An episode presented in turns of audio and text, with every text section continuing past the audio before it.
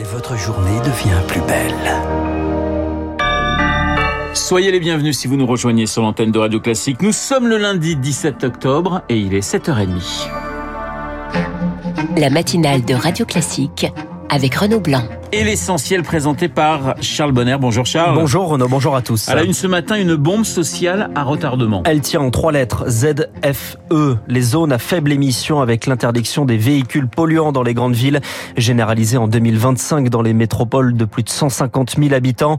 Pour anticiper la colère et les manifestations type Gilets jaunes, Emmanuel Macron promet dans les échos ce matin 150 millions d'euros pour l'accompagnement de la mise en place de ces ZFE avec le passage vers l'électrique car actuellement cette mesure pénaliserait beaucoup les automobilistes. C'est le cas à Paris où les critères 4 et 5 sont déjà interdites. Le reportage d'Éric Kioche. Alice ne travaille pas, mais utilise son vieux diesel plusieurs fois par semaine pour amener sa mère âgée à ses nombreux rendez-vous médicaux. Alors elle s'inquiète de voir les critères de la ZFE se renforcer. Si on n'a pas les moyens d'acheter une voiture hybride ou électrique, on va être euh, dans la galère. Ça va me pénaliser. Car la voiture électrique la moins chère s'affiche à 20 000 euros, prohibitif pour les 46% des Français les plus modestes. Adrien, lui, est électricien. Sa voiture, c'est son bureau. Il n'est pas contre adopter un véhicule plus vert, mais estime qu'ils ne sont pas encore suffisamment fiables. À moins qu'on ait vraiment des véhicules qui ont suffisamment d'autonomie pour nous permettre de faire 300 bornes, 600 bornes. Euh, si c'est le cas, il n'y a pas de souci. Mais si c'est pas le cas, ça va être compliqué, je pense. L'extension des ZFE pourrait exclure un automobiliste sur deux des centres urbains, une véritable source de tension sociale sans mesure d'accompagnement, estime Erwan Tison, économiste à l'Institut Sapiens. Pour beaucoup de gens, cette dépendance à la voiture, elle est essentielle pour effectuer n'importe quel accès à n'importe quel équipement économique, médical ou autre. Chercher absolument à interdire ces voitures-là, c'est une bombe à retardement si c'est fait n'importe comment. Même conclusion pour la mission flash de l'Assemblée nationale sur le sujet. Elle propose entre autres la mise en place d'aides pour les plus modestes ou encore le développement de parkings à l'entrée des métropoles pour les véhicules trop polluants. Le reportage d'Éric Cuoche. Emmanuel Macron annonce également l'extension du bouclier tarifaire pour les bandes de recharge de voitures électriques à partir de janvier prochain. Le bonus écologique pour les ménages modestes va passer quant à lui de 6 à 7 000 euros, annonce alors que s'ouvre aujourd'hui le mondial de l'auto à Paris. Et pour ceux qui roulent et pour ceux qui roulent avec du carburant, il va falloir rester patient cette semaine dans les stations-service. La grève continue dans 5 dépôts et 3 des 7 raffineries du pays. Situation inacceptable pour Elisabeth Borne qui n'exclut pas de nouvelles réquisitions car avec les blocages des hausses de prix sont attendues compensées par l'État avec la remise de 30 centimes au litre. Elisabeth Borne sur TF1 hier soir. Je vous confirme que nous allons prolonger cette remise sur les carburants jusqu'à mi-novembre.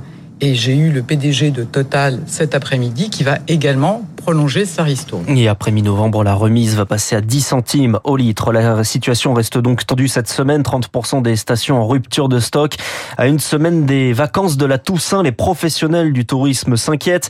Jean-Virgile Crans est le président de la Confédération des acteurs du tourisme. On a toute une partie de clients qui sont de la réservation euh, qu'on appelle de dernière minute. Et donc, du coup, forcément, cela risque de ne pas réserver, de crainte, bien sûr, euh, de ne pas avoir assez d'essence, soit pour aller ou surtout pour revenir. Notre espoir, c'est que euh, très rapidement, on puisse avoir des signes de déblocage de la situation, que euh, les Français et les Françaises soient rassurés sur euh, leur capacité à garder une liberté de mobilité pendant cette période de vacances scolaires. Réaction au micro d'Azaïs Perronin. Un début de semaine entre deux manifestations. Hier, la marche contre la vie chère menée par la France Insoumise, bataille de chiffres habituels.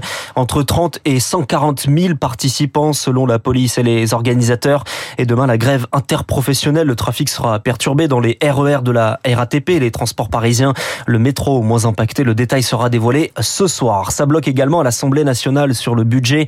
Le 49.3, l'adoption sans débat sera sans doute utilisée, dit Elisabeth Borne, mais pas aujourd'hui. Charles, policier et magistrat dans la rue aujourd'hui. Une manifestation assez rare contre une réforme menée par Gérald Darmanin qui doit mettre tous les services de police sous l'autorité d'un seul chef à l'échelle du département et qui fait craindre à la police judiciaire d'être assignée au tout venant. Les fonctionnaires sortiront donc devant les commissariats aujourd'hui entre midi et 14h. Et on y reviendra, hein. on reviendra sur cette perception de la police dans le journal imprévisible de Marc Bourreau à 7h50. En attendant, il est 7h34 sur Radio Classique, deux explosions ce matin à Kiev, la capitale de l'Ukraine. C'était au petit matin vers 6h30 heure locale des frappes effectuées avec des drones kamikazes une semaine après les frappes russes sur tout le pays. Le soutien de la France, de nouvelles livraisons d'armes sont attendues à l'Ukraine, six canons César supplémentaires et des systèmes antiaériens, un effort à l'échelle européenne, 500 millions d'euros supplémentaires et un programme de formation de 15 000 soldats ukrainiens, dont 2000 en France affectés à des unités pour plusieurs semaines.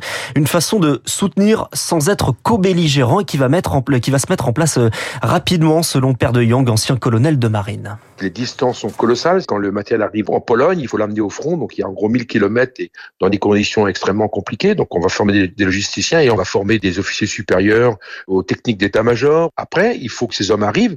Donc, j'imagine qu'ils seront récupérés. Ils vont aller à la frontière et on va les récupérer euh, à partir de la Pologne ou de la Roumanie. Ils vont venir en France à ce moment-là. Donc, je pense que ça peut être assez rapide. Après, je ne connais pas les conditions en Ukraine dans lesquelles les Ukrainiens peuvent lâcher 2000 hommes parce que c'est 2000 en France, 2000 en Allemagne, 2000 en Grande-Bretagne, 2000 en Pologne. Fait du monde quand même. Donc je pense qu'il va y avoir une espèce de rotation qui va se mettre en place et ça se fera pas comme ça 2000 euh, hommes d'un seul coup. Ça va se faire par tranche entre guillemets. Une paire de Young interrogé par Rémi Vallès. Charles, c'est un geste qui a indigné les tournesols de Van Gogh aspergés de soupe à la tomate. C'était vendredi à Londres dans la National Gallery de militants écologistes du collectif Just Stop Oil qui publiait dans la foulée cette question.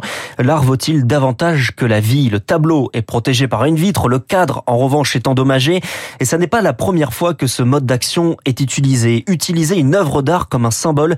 Guy Boyer est le rédacteur en chef de Connaissance des Arts. Peut-être qu'il y a un point commun, c'est que tous ces gens reconnaissent à l'œuvre d'art un pouvoir évocateur universel et du coup, on s'en prend à une œuvre d'art pour ce qu'elle représente. Pas le sujet, pas le thème, mais c'est plutôt l'œuvre d'art en tant que telle qui est un symbole de l'art et de l'expression artistique du monde entier qui est là attaqué. Et l'impact est mondial puisque tout le monde a repris l'information. Leur message est tout à fait passé auprès du grand public. Guy Boyer interrogé par Marine Salaville. Et puis du sport hein, pour terminer ce journal. Kylian Mbappé ne veut pas partir. Il dément les rumeurs de départ du PSG dès le mois, dès le mois de janvier. C'est ce qu'il indiquait hier après le classique du championnat entre le Paris Saint-Germain et l'Olympique de Marseille avec une victoire parisienne 1-0 grâce à Neymar, le Classico également en Espagne. Le Real Madrid l'emporte 3-1 contre Barcelone grâce à Karim Benzema, le grand favori pour le Ballon d'Or.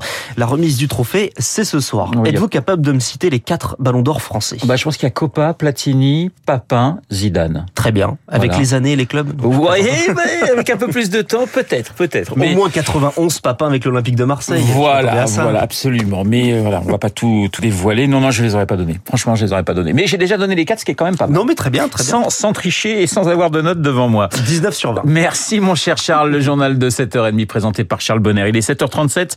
Dans un instant, nous allons parler du 20e congrès du Parti communiste chinois. Mon invité dans les spécialistes, Antoine Bondaz.